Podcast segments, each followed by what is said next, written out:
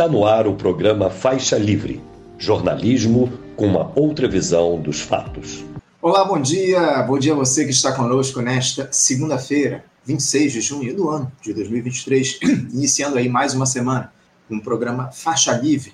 Agradeço demais você que acompanha a transmissão ao vivo pelo nosso canal no YouTube, o Faixa Livre. E muito obrigado também a você que assiste ao programa gravado a qualquer hora do dia ou da noite e a quem nos ouve pelo podcast Programa Faixa Livre, nos mais diferentes agregadores. Lembrando sempre que Faixa Livre é uma produção da jornalista Cláudia de Abreu, auxiliada por Érica Vieira e pela jornalista Ana Gouveia. Esta última semana do mês de junho deve ser menos agitada do que aquela que passou lá em Brasília. Não teremos aí muitas votações importantes no Congresso por conta dos festejos juninos. Os debates devem voltar com força só na próxima semana. O que teremos aí nesses dias aí que estão por vir são os depoimentos da CPI do 8 de janeiro, com pres as presenças do coronel Jean Lavard Júnior, ex-subchefe do Estado-Maior do Exército, e do coronel Jorge Eduardo Naime, ex-chefe do Departamento Operacional da Polícia Militar do Distrito Federal, ambos suspeitos aí de estar envolvidos no apoio ao quebra-quebra que vimos lá em Brasília. Também teremos a sequência do julgamento do ex-presidente Jair Bolsonaro no Tribunal Superior Eleitoral por suspeita de abuso de poder político. Ele que pode, pode ficar aí inelegível por até oito anos. Seguimos aí nas expectativas desse julgamento que pode ser encerrado, inclusive, esta semana. E quem vai analisar aqui as questões ligadas à política no programa será o professor da Escola de Serviço Social na Universidade Federal do Rio de Janeiro, na UFRJ, professor Mauro Yassi. E a mobilização da classe trabalhadora vai avançando no nosso país. Amanhã, os petroleiros da refinaria Lubnor, que fica no Ceará, cruzam os braços em protesto contra a decisão do Conselho Administrativo de Defesa Econômica, o CAD, que aprovou a venda da refinaria daquela unidade, ela que é fundamental para o abastecimento de combustível na região nordeste do país. O diretor do Sindicato dos Petroleiros do Ceará e do Piauí, o Sindipetro, Wagner Fernandes vai falar sobre o movimento e também vai analisar aí alguns outros temas relativos à principal estatal do nosso país. Vamos falar também sobre economia, porque na última semana o parecer da reforma tributária foi entregue na Câmara dos Deputados, aqueles dispositivos aí que a gente já previmos e que inclusive debatemos aqui no Faixa Livre recentemente, como o IVA Dual, né, que é, são dois impostos aí que vão ser divididos entre estados e a União, entre outras questões. O economista e presidente do Instituto de Finanças Funcionais para o Desenvolvimento, além de professor do Instituto de Planejamento e Pesquisa Regional, Pesquisa Urbana e Regional, da Universidade Federal do Rio de Janeiro, UFRJ, Daniel Conceição, vai analisar esse assunto aqui conosco já já. Para encerrar a edição de hoje, um papo com o professor, cineasta e historiador Silvio Temer, ele que lança em pré-estreia nesta segunda-feira o documentário O Futuro é Nosso, que conta a história do sindicalismo aqui no nosso país, produzido em parceria com o Sindicato dos Professores do município do Rio de Janeiro e região, o Simpro Rio. O Silvio vai nos contar o que, é que ele traz nesse documentário, vai falar sobre o que é o sindicalismo hoje no Brasil, enfim, um papo para lá de especial com uma figura muito querida, que é o Silvio Templer. Bom, como vocês podem perceber, o Faixa Livre de hoje está imperdível.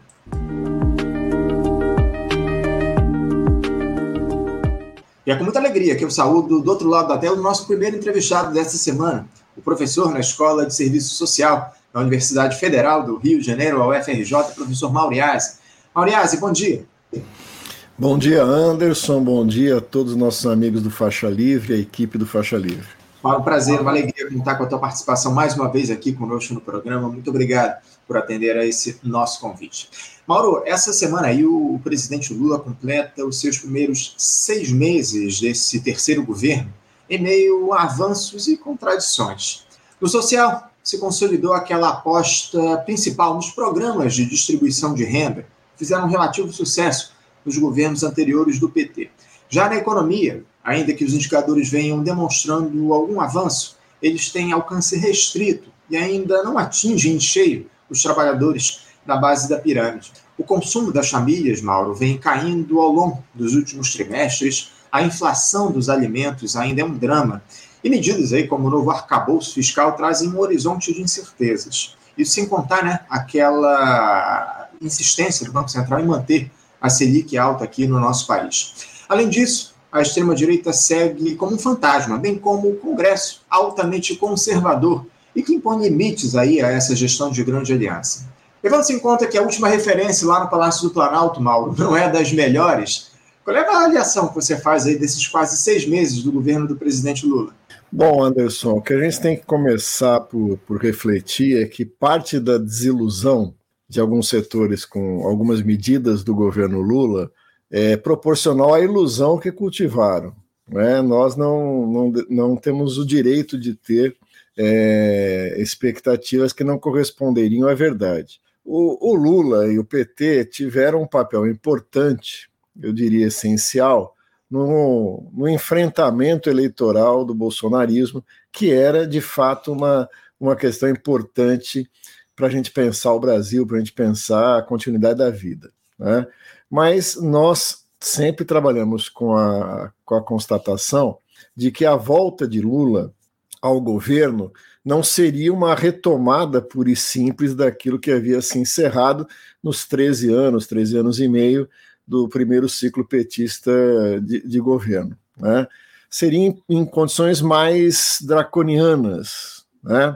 não era simplesmente costurar né, o, o esgarçamento do pacto social interrompido pelo golpe de 2016.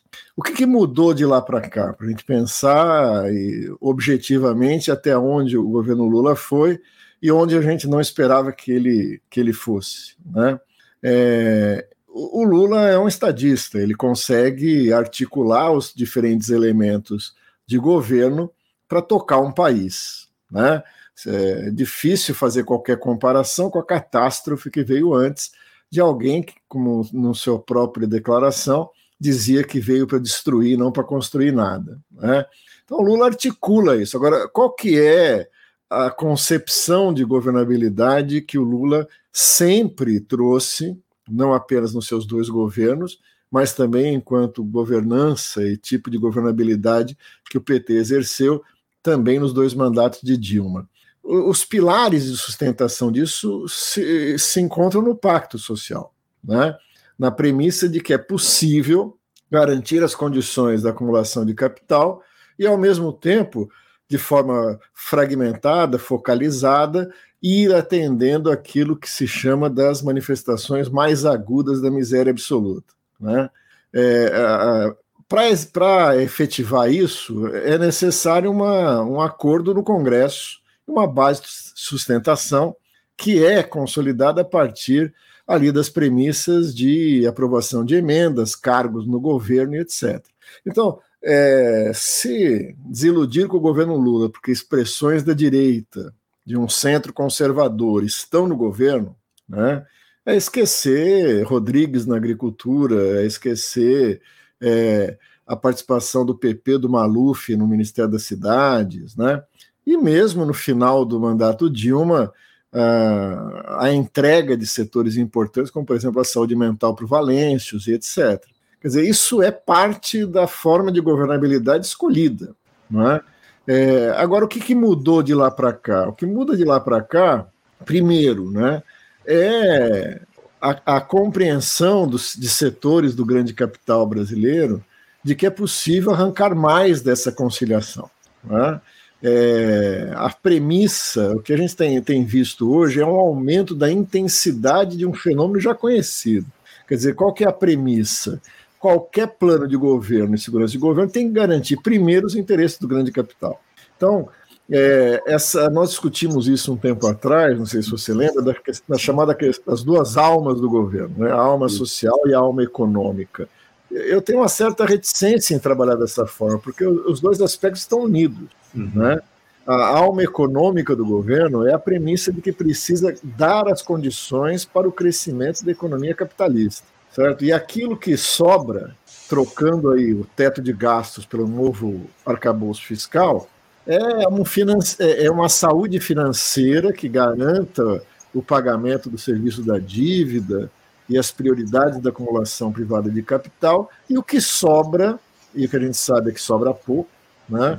Você vai ser distribuído ali por aquilo que para nós são questões prioritárias, né? saúde, educação, saneamento, a, a, a cultura, ciência tecnologia e etc. A, a tal pizza né, da Auditoria Cidadã da Dívida já mostrava em todos os governos anteriores, e não se altera agora, quais são as reais prioridades desse governo. Agora, nós não temos o direito de, de, de desiludir com isso, porque essa era uma questão previsível. Não é? Os aspectos que a gente pode chamar atenção nesses primeiros meses do governo Lula é a retomada da credibilidade do Brasil internacional. Né? A gente sai de um período onde o Brasil, por opção né, e por concepção própria de política, colocou-se no papel de paia internacional, e nós uhum. vemos aí o Brasil se inserindo novamente nessa conturbada ordem internacional na qual a gente vive.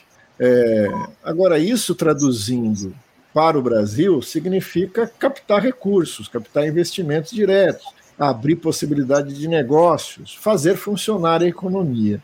Uhum. O fato disso não chegar até a base da sociedade, a não ser através de políticas compensatórias, também não deveria nos, nos surpreender.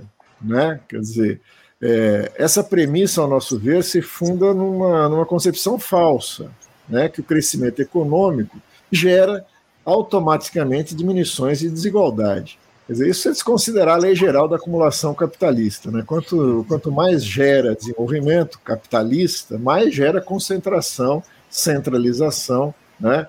e aumenta é, proporcional ou diretamente as desigualdades. Uhum. Né? O que o governo pode fazer é tentar minimizar isso através de políticas compensatórias, né? e de ações governativas que vão tentar incidir sobre essas profundas desigualdades.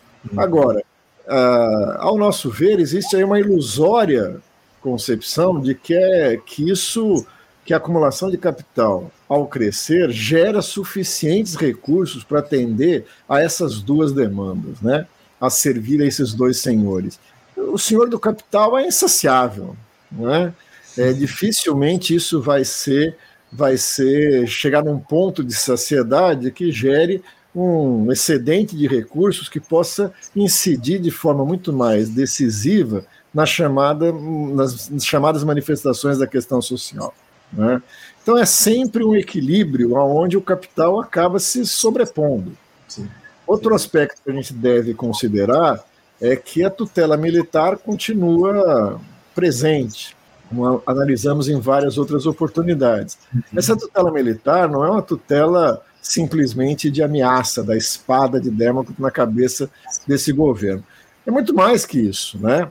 É a expressão de uma, de uma chantagem do grande capital de que os termos do pacto têm que ser respeitados ou o processo é interrompido. Uhum. Né?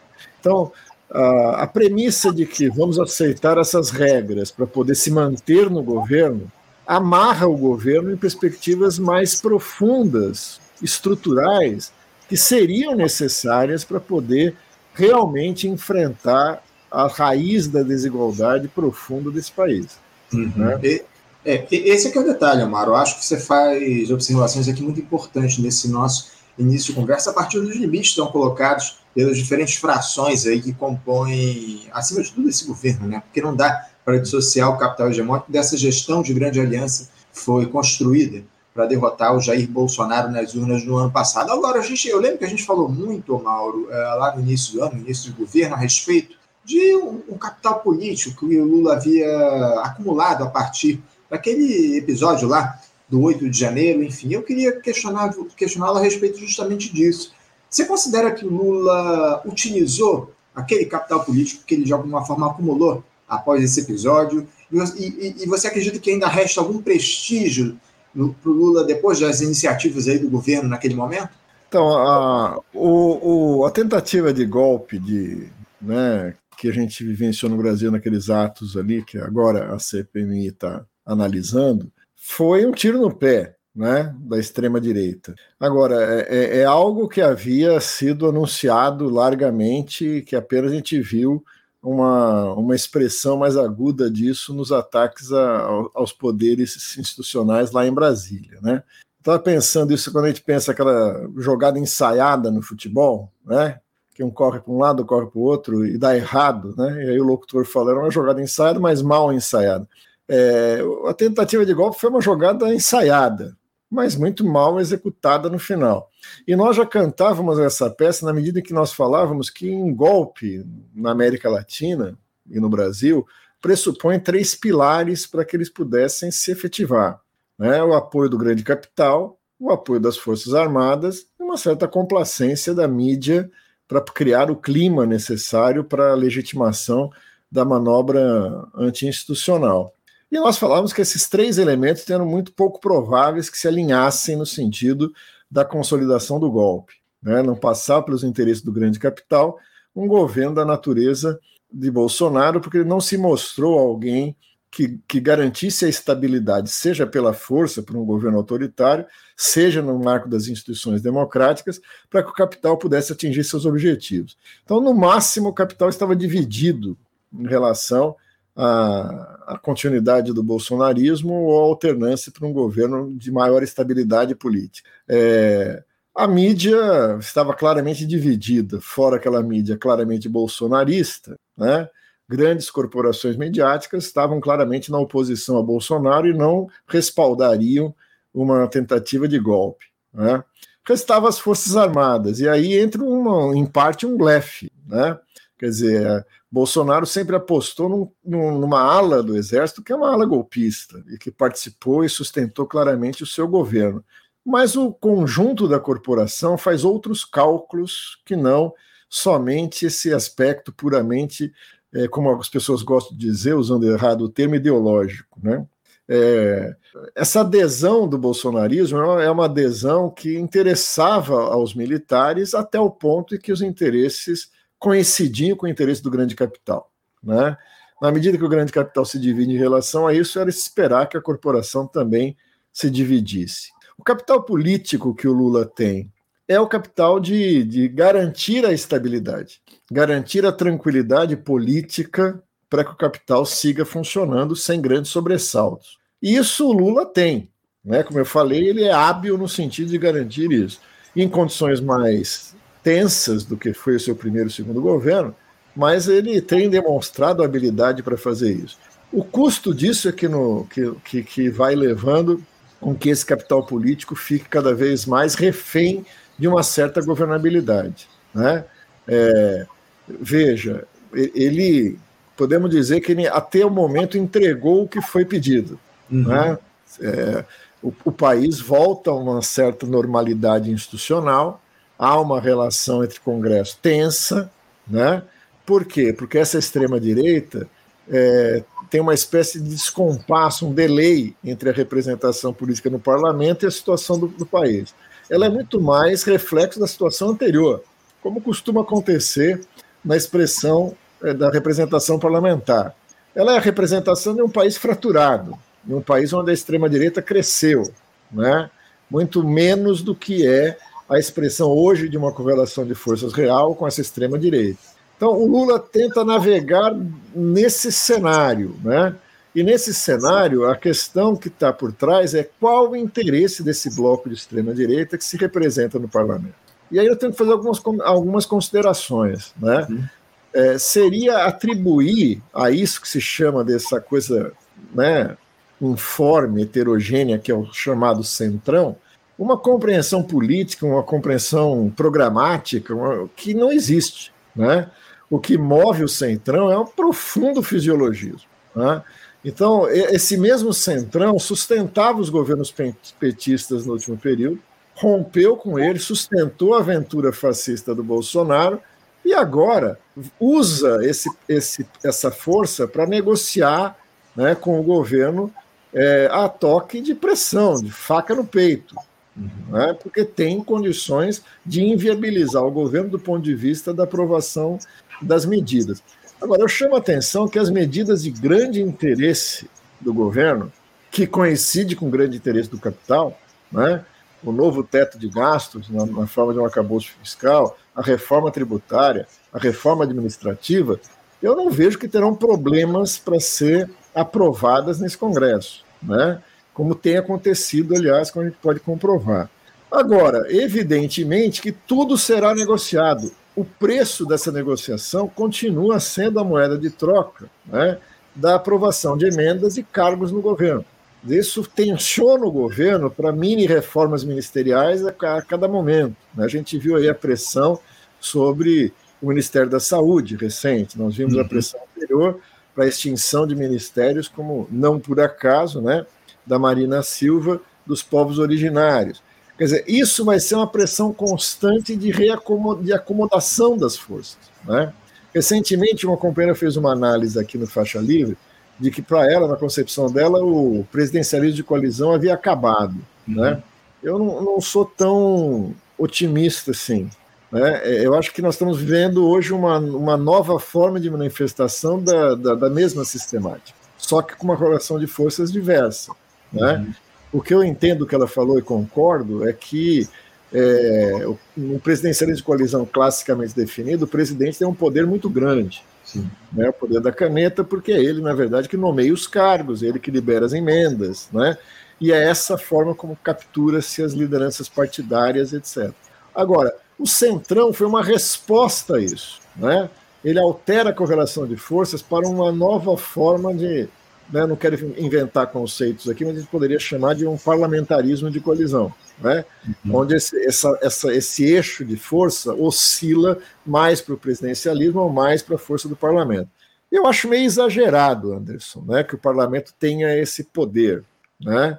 É, não é por acaso que o, siglas de direita e de centro-direita já estão na conta de uma bancada de sustentação, muito mais do que na conta da, de uma bancada de oposição.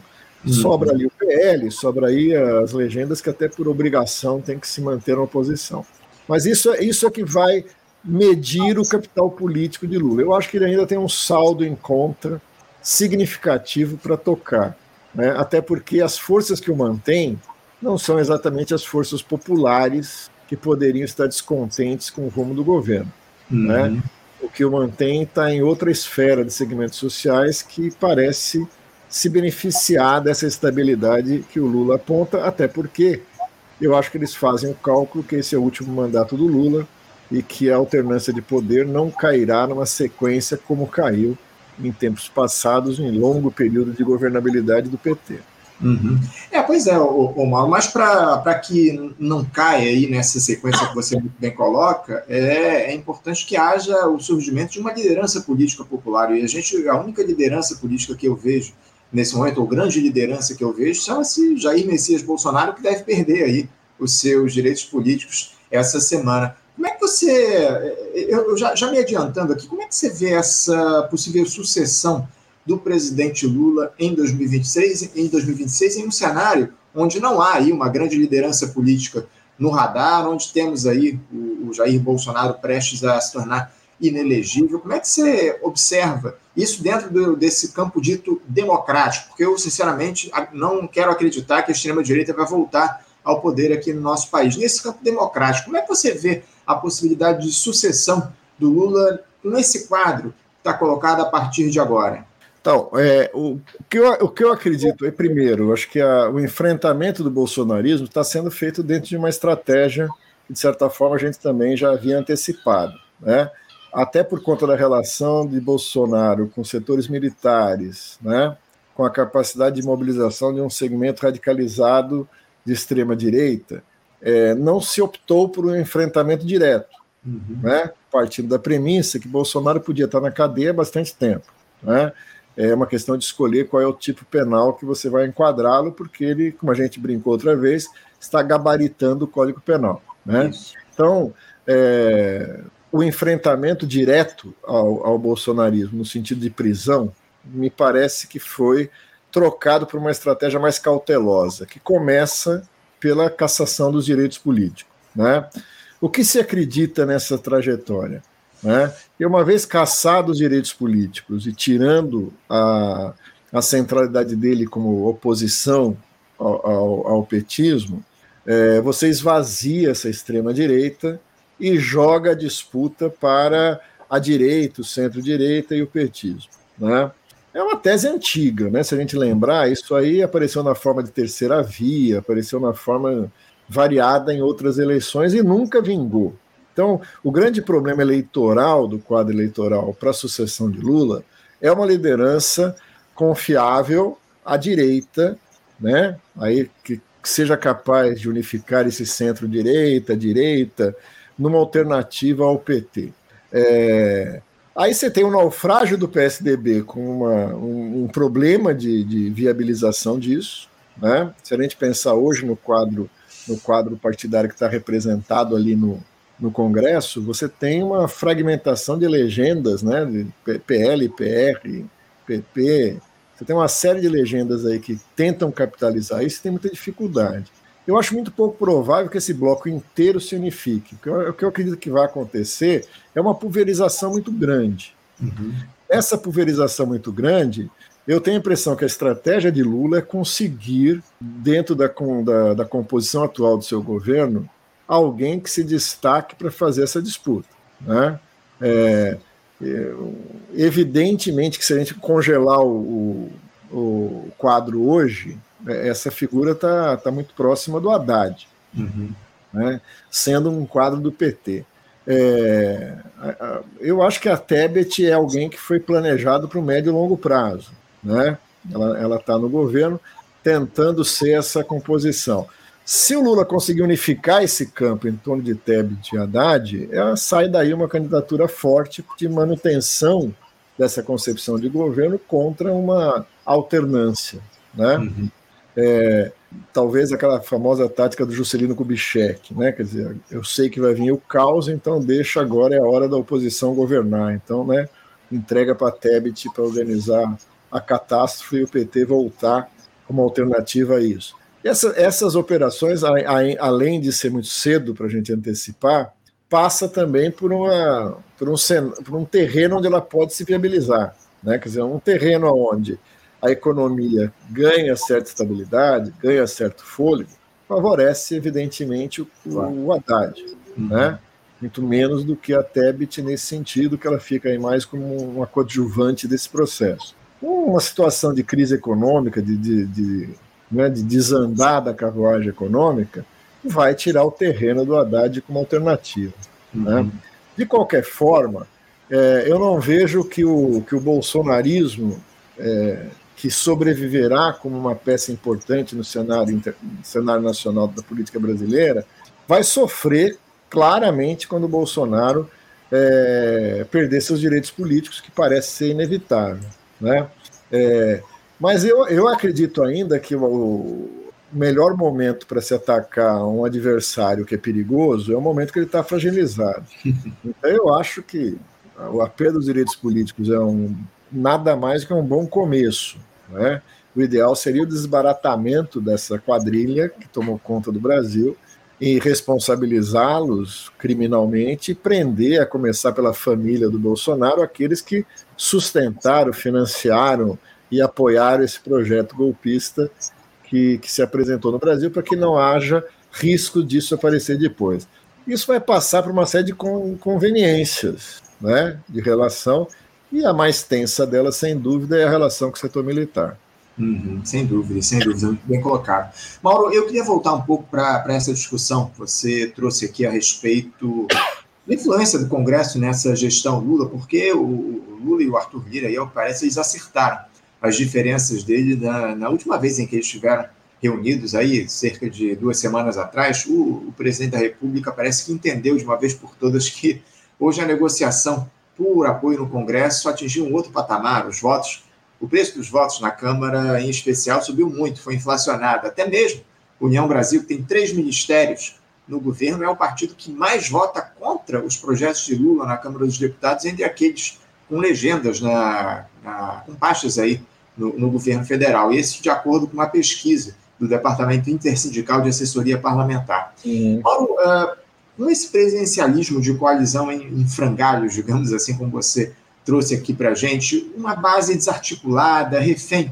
desses acordos de gabinete, por que, é que o PT não aposta na educação política do povo no sentido de se governar com as massas? Esse é um tema que tem vindo muito à tona aqui, frequentemente no nosso programa, Mauro, o desafio que se tem de abrir o diálogo franco e se utilizar de ferramentas institucionais para governar, como os referendos, os plebiscitos, o presidente falando em rede nacional de rádio e TV. É, eu queria que você falasse um pouquinho sobre esse desafio, Omar, como é que o Lula pode atuar nesse sentido. Eu queria aproveitar também para trazer uma participação de um ouvinte nosso para complementar, o nosso espectador, aliás, o Pedro Miguel, ele diz aqui, ó, Mauro Iazzi, este já é o equívoco de raiz, a dependência de um líder para conduzir o povo, massa de manobra, é a mesma ótica do pastor que conduz o rebanho. O personalismo é alienante. Queria que você falasse a respeito da, da, da função aí, ou, ou do, de, do que é que o Lula pode fazer no sentido de mobilizar a classe trabalhadora, trazer educação política para o povo, a partir, evidentemente, das ferramentas que ele tem na institucionalidade, Mauro. Então, é, primeiro, um dos argumentos da, da, colega que falava do fim do presidencialismo de coalizão é, é, esse argumento que você trouxe do União Brasil. Né? Não adianta dar três ministérios e o partido continuar votando contra no Congresso. Mas o preço subiu, isso que eu estou falando, né? Tem uma correlação de força ali que subiu. Como é que o Lula está pensando em enfrentar isso? Pela negociação, né? pela recomposição, pela, cobra, pela cobrança de fidelidade daqueles que estão participando no governo, né? Longe de mim acreditar que ele vai tomar medidas mais duras, né? Então, vocês não estão votando com o governo, então saiam do governo, que eles não vão votar mesmo, né? Será é, recompondo, né? Coloquem alguém que é da confiança de vocês, alguma coisa do gênero. Tem aí, na política brasileira, como a gente sabe, tem dois níveis, né? Aquilo que aparece e aquilo que na, nos bastidores ocorre.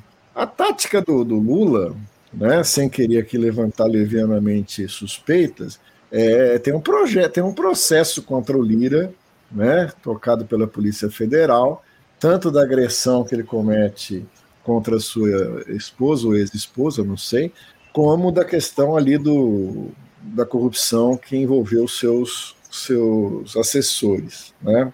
É, eu não sei até que ponto isso é também colocado na mesa como uma pressão para poder, olha, tá, então, se você quer partir para o confronto, né, nós também podemos partir para o confronto e não vamos esperar que, a base do Lira seja solidária a ele enquanto pessoa e não ao cargo, né? Porque se ele perde o cargo, aí dificilmente ele leva junto essa solidariedade que hoje ele tem da sua base, né? Então, eu acho que o, o jogo político hoje está sendo jogado nesses termos. Uhum. É possível que o Lula dê uma inflexão disso e chame a participação popular de forma mais ativa como peça? Eu acho absolutamente improvável. Né? É, Para que a gente tivesse uma governabilidade apoiada em, em, nessa força popular, que de fato foi aquela que garantiu a vitória ao Lula, né, a gente teria que ter votado na Sofia Manzano. Como a gente não votou, a gente, quer dizer, a gente não, mas assim, a, a maioria da população brasileira escolheu uma liderança que não vai fazer isso. E por que eu estou dizendo que não vai fazer? Não porque não tem a capacidade de fazer isso, porque tem, né? É, mas ele não vai fazer isso porque isso não faz parte da cartilha de governabilidade que o PT constituiu enquanto força governa governativa do Brasil. Né? Uhum. Quer dizer, o apoio e, a, e, as bases de sustentação popular são importantes eleitoralmente, mas não na sustentação de governo. Na sustentação de governo é o acordo. Na sustentação de governo é a formação de bancadas parlamentares. Uma vez eu estava discutindo isso e as pessoas perguntam, mas qual é o papel da população, das classes, da classe trabalhadora, dos setores populares na governabilidade? É, a pergunta é quanto que, essa, que esse segmento social se fez representar no parlamento, porque é com isso que o Lula negocia. Né? Uhum. Né? Ele não negocia com setores fora. A declaração de Lula para acalmar o agronegócio né, e dizer que não vai ter reforma agrária, não precisa fazer invasão, é claramente um diálogo com quem tem representação no Congresso e com quem não tem. Né? E, portanto, claramente não haverá isso. Isso tem a ver com a pergunta do nosso, do nosso ouvinte aqui, no sentido de que ocorreu um processo de esvaziamento de instituições coletivas na direção da personalidade carismática do líder. Né? Isso não é somente pela vontade do Lula ou pela estratégia predominante. Isso tem muita relação com a crise. Né? Uhum. Em momentos de crise, onde as instituições se enfraquecem, crescem as personalidades que ocupam esse papel, ocupam esse espaço das crise, da crise das instituições coletivas. O que a gente precisa é, destacar é que, no caso do PT, isso não é novo. Né? Isso não é um processo acidental que agora se expressa nesse terceiro mandato de Lula. Lá atrás, quando a esquerda partidária do PT ganhou o quinto, o quinto encontro nacional, o Lula automaticamente criou o Instituto de Cidadania, aonde se transforma num núcleo paralelo de poder em torno da sua pessoa. E, e, a sua pessoa, enquanto candidato, definia muito mais do que a maioria de esquerda no diretório nacional do partido, é, que definia a, a política. Né? Então, o personalismo né, aquilo que vai concentrando cada vez mais, é um, é, um, é um cabo de guerra que do lado oposto está o fortalecimento coletivo das instituições, da classe, etc. Né? É, acreditar que esse governo Lula vai comprar essa briga do ponto de vista de uma correlação de forças aonde ele convoca as massas na sua defesa fica extremamente improvável porque um dos crimes do período passado foi exatamente criminalizar esse tipo de atitude. Uhum. Né? Quer dizer, quando a defesa da democracia vira o discurso de que o, que o Bolsonaro mobilizou a base para atacar o Supremo Tribunal Federal, para atacar o Congresso, para atacar as instituições, como algo absolutamente ilegítimo, né? você está assinando embaixo de que governabilidade se dá através dos estreitos limites da institucionalidade burguesa do Estado burguês, né? na relação com o Supremo Tribunal Federal, na relação com o parlamento, né? com os acordos, e não com mobilização fora desses esquemas que vão ser chamadas de mobilização golpistas, etc. E tal. Uhum. É evidente que, no caso do bolsonarismo, a intenção dessa mobilização era criar clima por um golpe. Né? Mas do ponto de vista de uma política progressista, do ponto de, não estou falando de uma política revolucionária, né? mas do ponto de vista de uma política reformista, de tensionar os limites institucionais no sentido de garantir um canal por onde possa se expressar a vontade popular, travada pela forma institucional estabelecida, isso só pode ser feito através de grandes mobilizações, através da capacidade da classe organizada, disciplinada, né, expressar-se como uma vontade política. Uhum. Ora, o que nós estamos vendo aqui é a venda de refinarias, né, é o desincentivo à organização dos, dos trabalhadores rurais para forçar a reforma agrária, né, é o desincentivo para que é, setores organizados da população possam intervir diretamente na política, como foi, por exemplo, na luta contra o marco temporal. Né?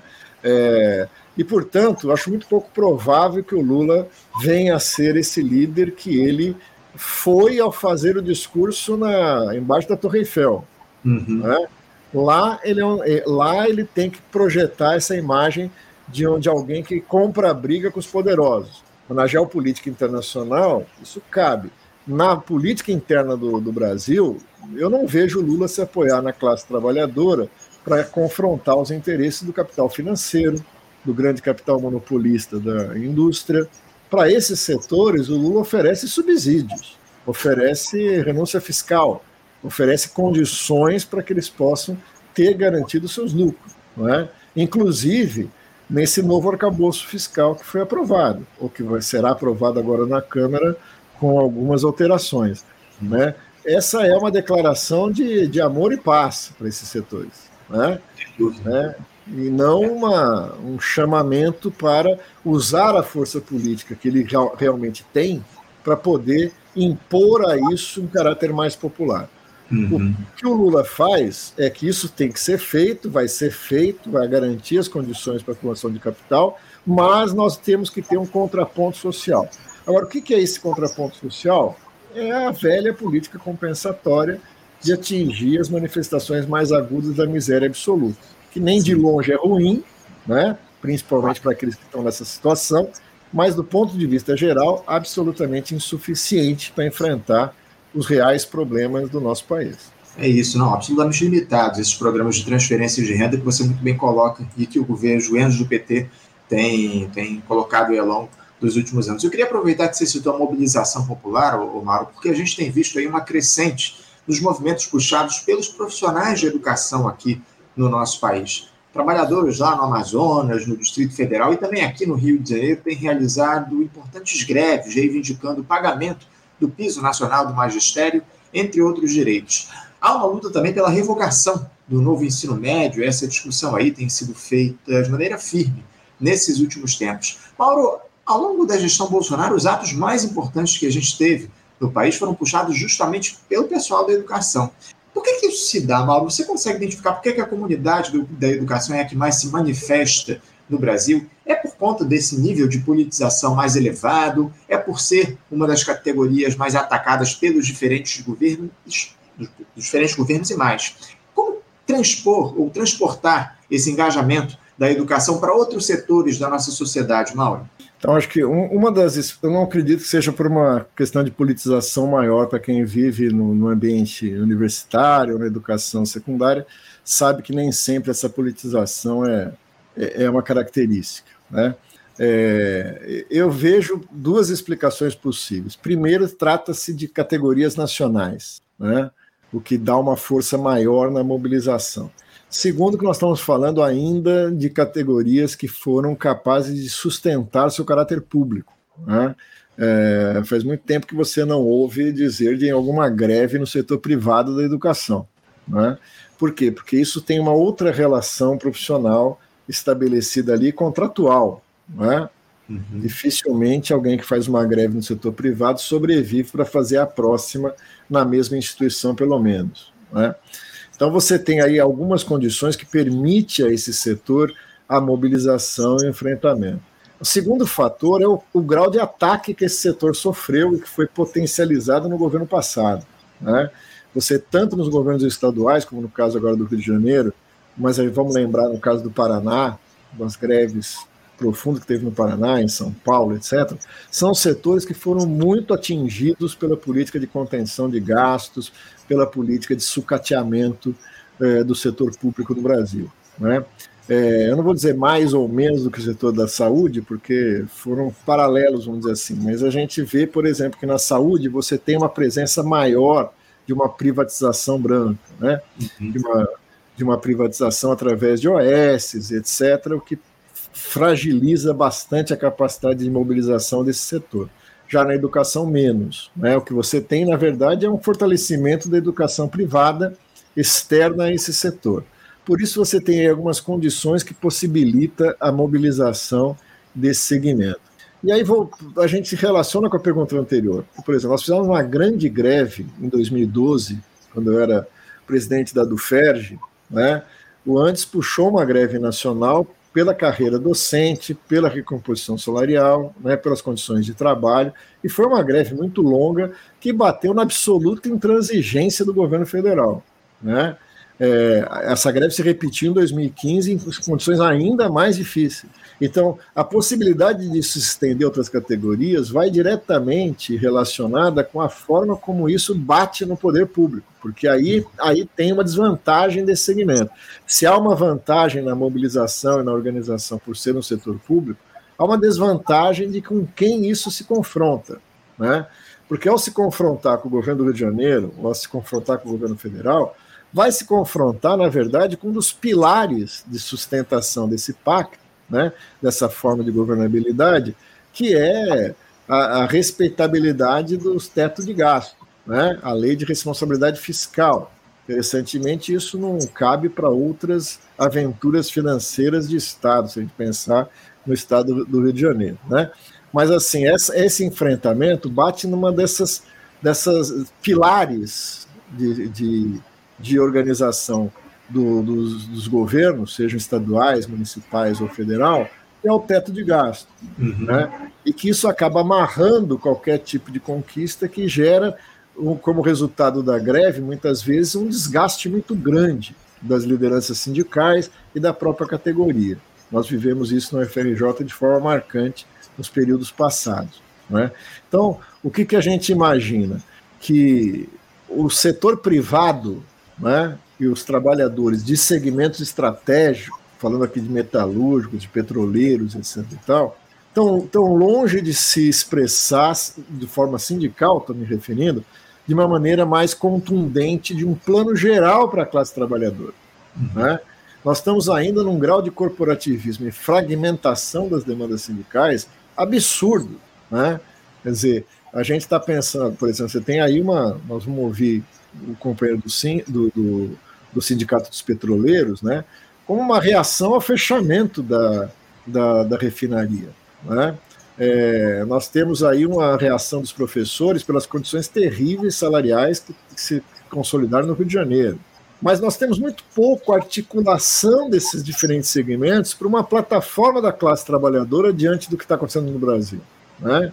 Isso, para mim, faz muita falta. Eu, eu, eu, eu, atribuo muito mais expectativa nessa capacidade da classe apresentar-se enquanto suas demandas específicas, do que o governo fazer um chamamento no sentido de sustentação do governo. Uhum. Né? Seria muito mais importante, paradoxalmente, até para o próprio governo, né, que não é nem de perto a concepção, ao meu ver, da cúpula do PT, que esse segmento se apresentasse no cenário nacional.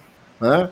Assim, veja, quando se apresenta, se apresenta com força. A, a luta em torno da, da rejeição do marco temporal só se explica por uma organização sem precedentes da, dos povos originários na defesa de seus interesses.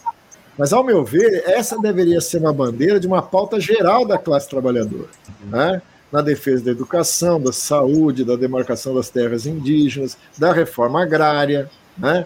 de, uma, de uma política urbana diferente daquela que está sendo apresentada no Brasil através dos planos a revisão dos planos diretores, que é, é extremamente recessiva, né? é extremamente regressiva do ponto de vista da, da, realidade urbana. Quer dizer, nós estamos com uma grande dificuldade de articular uma pauta geral da classe trabalhadora para contrapor aquilo que tem se apresentado como realidade econômica, social e política do Brasil, inclusive nos termos de poder. Né? Porque uh, é fácil dizer, ó, o governo Lula não pode ir além porque está refém de uma governabilidade e um Congresso nesses termos.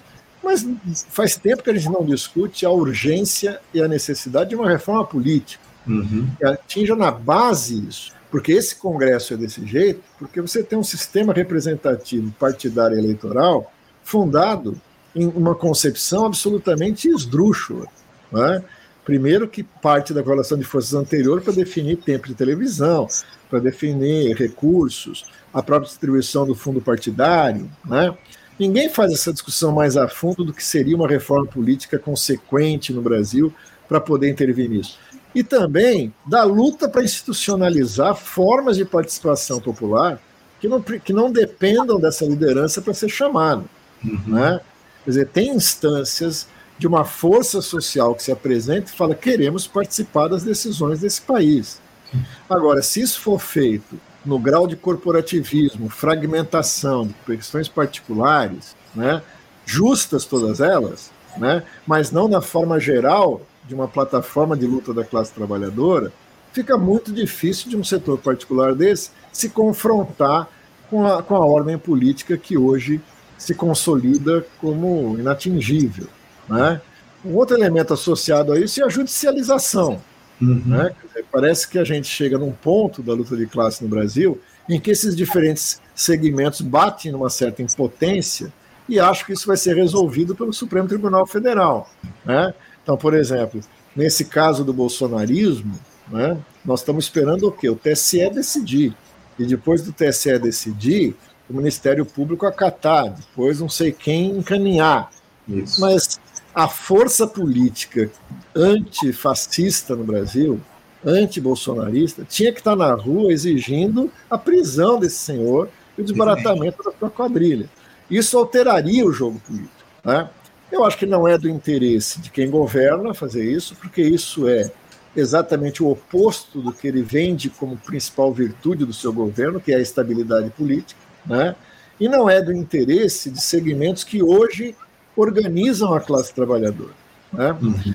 Portanto, para mim, a saída nesse sentido é o que hoje está sendo discutido no Andes, em outras organizações, que é um encontro nacional da classe trabalhadora, um enclate, uhum. em que esses diferentes segmentos sejam capazes de produzir uma pauta comum.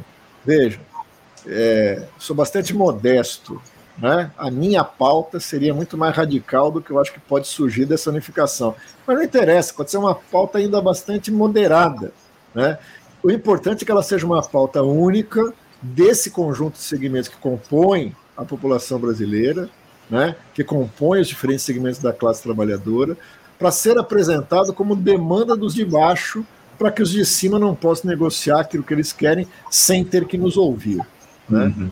Para mim é muito mais isso do que o Lula chamar a participação popular, que eu acho que ele não vai. Não tenha dúvida, não tenha dúvida. Você, você citou aí a, a, reforma política, Mauro. Vale lembrar aí que a reforma política foi uma das alternativas propostas aí pelo governo, pelo governo Dilma em reação lá àquele episódio, aqueles episódios de junho de 2013, né, o, Mauro? A gente viu lá como uma alternativa levantada, mas que infelizmente não foi levada à frente. Não tivemos reforma política ao longo desses últimos anos. Enfim, junho de 2013 é um episódio aí, a parte que a gente precisava, inclusive, analisar, mas infelizmente, Mauro, eu estou com o meu tempo mais do que esgotado, eu ultrapassei muito aqui o nosso tempo de entrevista, mas eu quero te agradecer muito, Mauro, a tua participação conosco aqui é sempre uma alegria, uma aula aqui para os nossos espectadores, a tua participação conosco no Faixa Livre. Muito obrigado pela tua presença, te desejo uma ótima semana de trabalho e deixo meu abraço. Eu que agradeço. Antes, um abraço para todo mundo. Vou ficar aqui assistindo o nosso mestre Ciro Tendler, esse, esse ciclo começou com os filmes dele e eu adoraria que esse novo ciclo de lutas abrisse também com a contribuição do Silvio. Grande abraço para vocês, bom programa. Obrigado, Mário. O Silvio está lançando, inclusive, um outro filme, agora um documentário Isso. aqui no Rio de Janeiro, e em breve vai estar, tá vai estar disponível aí nas redes para as pessoas acompanharem. A gente vai fazer o lançamento aqui no nosso programa. Obrigado, Mauro. Um abraço para você, até a próxima. Conversamos aqui com o Mauriase, professor Mauriase, professor da Escola de Serviço Social da Universidade Federal do Rio de Janeiro, UFRJ, ex-candidato à presidência da República pelo PCB, comentarista histórico nosso aqui no Faixa Livre. É sempre uma alegria recebê-lo no nosso programa.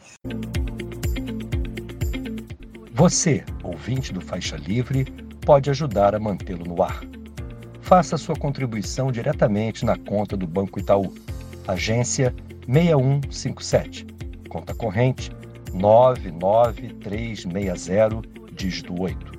Esta conta encontra-se em nome do Sindicato dos Professores do Município do Rio de Janeiro e região, o Simpro Rio, uma das nossas entidades patrocinadoras, mas seus recursos são destinados exclusivamente para o financiamento do nosso programa. Você pode fazer sua doação de qualquer valor, utilizando também a nossa chave Pix, que é ouvinte@programafaixalivre.com.br. Sua contribuição é fundamental para a manutenção desta trincheira progressista no ar.